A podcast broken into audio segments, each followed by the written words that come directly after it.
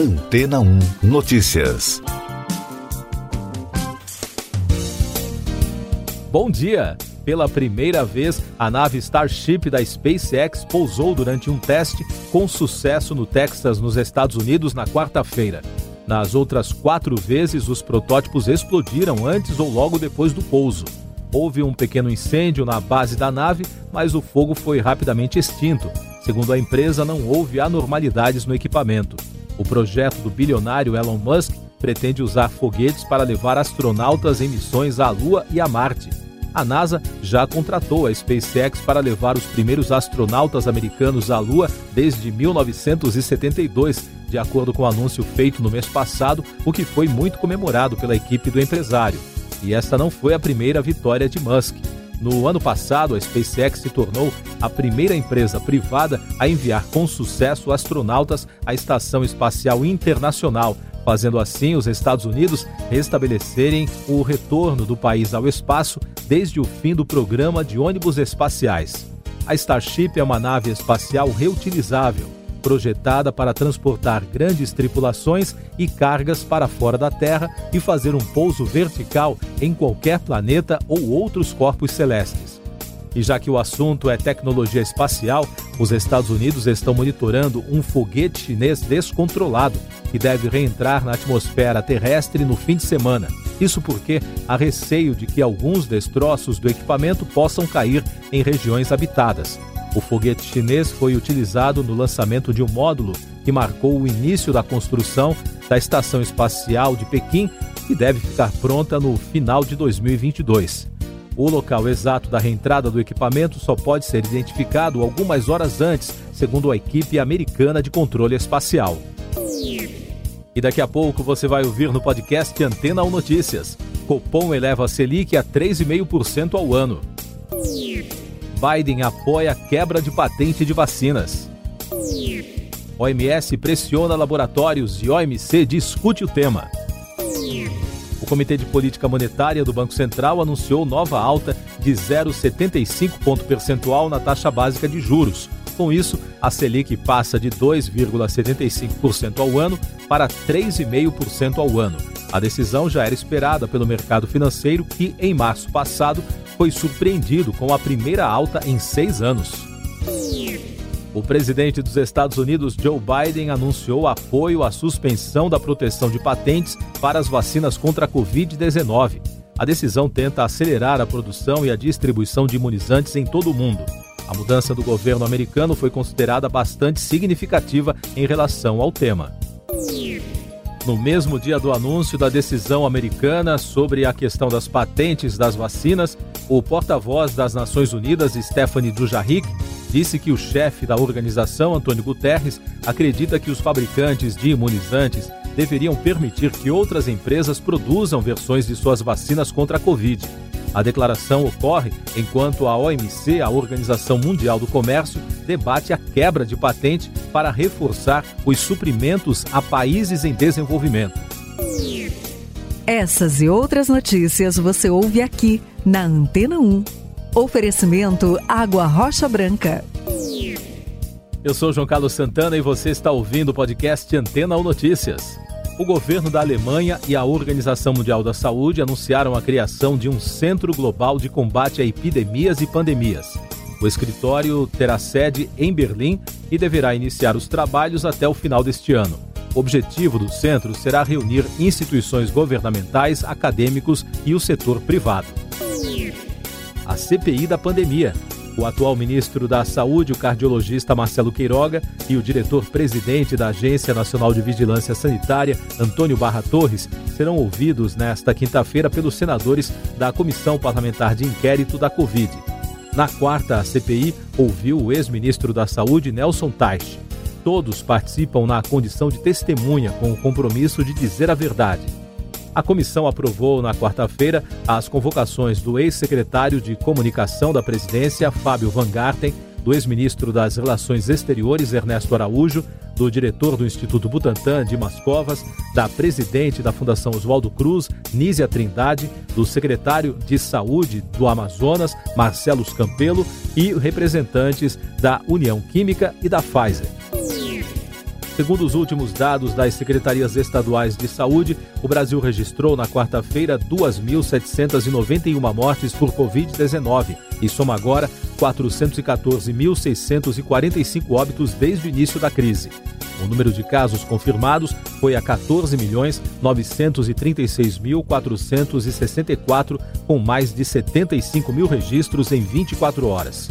E o balanço da vacinação contra a doença aponta que até a última atualização, 33.404.333 pessoas já receberam a primeira dose da vacina contra a doença. O número representa 15,77% da população brasileira.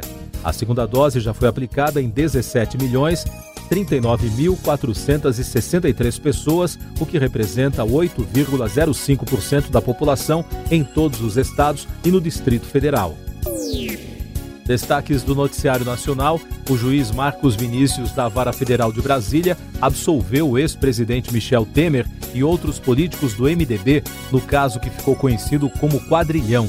Os políticos foram denunciados em 2017 pelo então Procurador-Geral da República, Rodrigo Janot. Para o juiz Marcos Vinícius, não há elementos contra os acusados. O presidente Jair Bolsonaro comentou nas redes sociais sobre o atentado que ocorreu em uma creche no município de Saudades, em Santa Catarina. Ele pediu punição exemplar ao suspeito de ter cometido o crime e também lamentou a inexistência de penas mais fortes, como a prisão perpétua no Brasil. A Justiça Federal de Brasília determinou à Polícia Federal o arquivamento do inquérito que investiga a líder indígena Sônia Guajajara, que foi intimada neste mês pela PF a prestar depoimento. O inquérito relacionado ao caso foi aberto para investigar as críticas feitas ao governo no documentário Maracá, da Articulação dos Povos Indígenas do Brasil, da qual Sônia é coordenadora.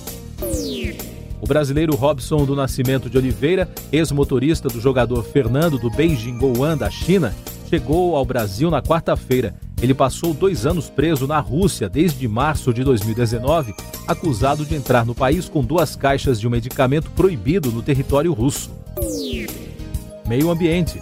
Supermercados e produtores de alimentos da Europa podem boicotar produtos do Brasil por causa do projeto de lei sobre a regularização de ocupação de terras públicas. Em carta aberta enviada aos congressistas brasileiros, o grupo com 38 integrantes considera preocupante o projeto de autoria do senador Irajá, do PSD do Tocantins. A juíza federal Maria Elisa Andrade, do Amazonas, determinou à Polícia Federal devolver madeiras apreendidas na operação que gerou atrito entre o delegado Alexandre Saraiva e o ministro Ricardo Salles do Meio Ambiente. A decisão atendeu ao mandado de segurança impetrado pela Associação Comunitária da Gleba Curumucuri. O diretor da Agência Internacional de Energia, Fatih Birol, afirmou na quarta-feira que para o mundo alcançar seus objetivos climáticos é necessário garantir o abastecimento de minérios essenciais para a transição energética. Segundo Birol, esse processo depende de inúmeros fatores, entre eles a implantação de políticas e ações das empresas. Destaques internacionais. O presidente israelense Helvin Rivlin encarregou o chefe da oposição Yair Lapid de formar um governo após a tentativa fracassada do primeiro-ministro Benjamin Netanyahu, o que permitiria estabelecer uma coalizão de governo. Se Lapid conseguir, este seria um ponto final no impasse com a saída de Netanyahu. Economia e Negócios. O grupo das sete principais economias mundiais, o G7, criticou na quarta-feira, por meio de um comunicado, a Rússia por sua atitude irresponsável em relação à Ucrânia, exigiu que a China respeite os direitos humanos e também exigiu que o Irã liberte as pessoas com dupla nacionalidade detidas de maneira arbitrária. Os três temas fazem parte do documento final do encontro dos países que terminou na quarta-feira. Por falar na China, o país anunciou a suspensão de parte do acordo comercial com a Austrália, que no mês passado já havia informado o desejo de revogar a cooperação econômica sobre o projeto chinês conhecido como Rotas da Seda. As tensões entre os países vêm aumentando desde 2018, devido a divergências em vários temas comerciais, denúncias de espionagem e até as origens do coronavírus. No Brasil, apesar da crise gerada pela pandemia, um levantamento do Banco Nacional de Empregos, na comparação de janeiro a setembro de 2019 com o mesmo período de 2020, constatou a ampliação de oportunidades na área de tecnologia da informação de 63%. Os primeiros meses de 2021 mostram que essa tendência se mantém. Em outra pesquisa, o Conselho Regional de Corretores de Imóveis de São Paulo constatou que as restrições para conter a Covid não afetaram o mercado imobiliário. Os resultados demonstram que a venda de casas e apartamentos usados, por exemplo, aumentou 23% no volume de imóveis vendidos neste mês na comparação com fevereiro.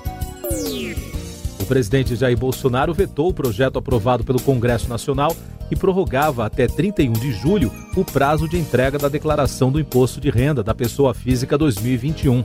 O primeiro prazo para entrega acabaria em abril. No entanto, a Receita prorrogou a data para 31 de maio e é este o prazo que está valendo em definitivo. Tecnologia.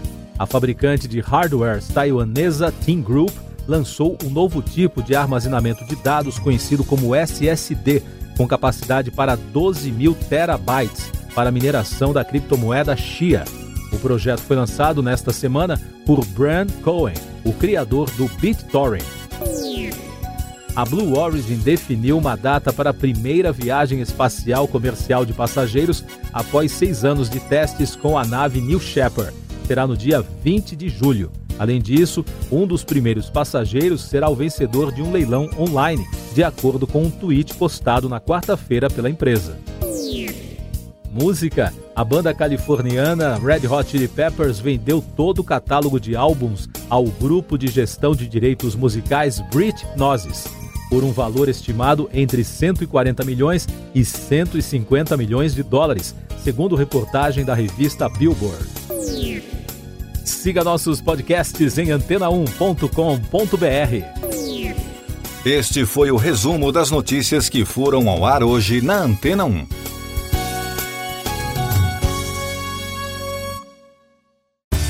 Depois de tanto conteúdo legal, que tal se hidratar com água rocha branca? O consumo regular de água durante o dia traz benefícios para a saúde, como, por exemplo, manter a pele bonita e hidratada. Rocha Branca, da fonte direto para sua casa.